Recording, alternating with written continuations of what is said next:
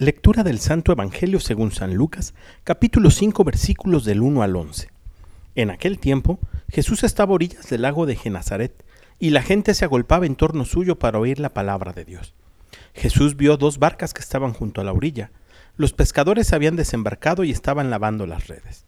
Subió Jesús a una de las barcas, la de Simón.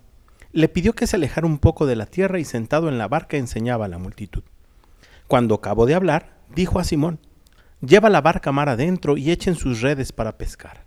Simón replicó, Maestro, hemos trabajado toda la noche y no hemos pescado nada, pero confiado en tu palabra, echaré las redes.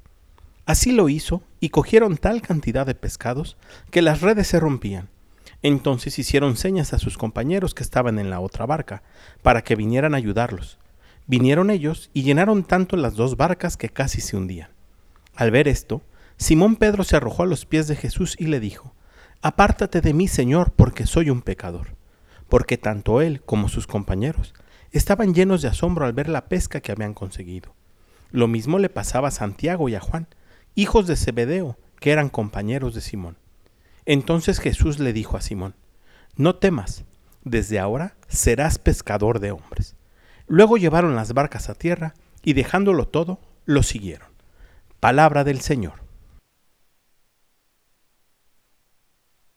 Si lo has notado, desde el día de ayer empezamos a leer el Evangelio según San Lucas. Y este Evangelio contiene prácticamente los mismos sucesos de la vida de Jesús que el Evangelio de Mateo que veníamos leyendo.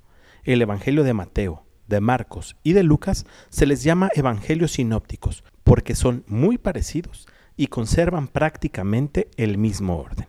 Pero hablando propiamente del Evangelio del día de hoy, ¿a quién no le gustaría que en todos sus proyectos, al igual que Pedro y Pablo, pudiéramos llenar dos barcas con peces bastante grandes. Cualquiera desea que sus proyectos prosperen en abundancia.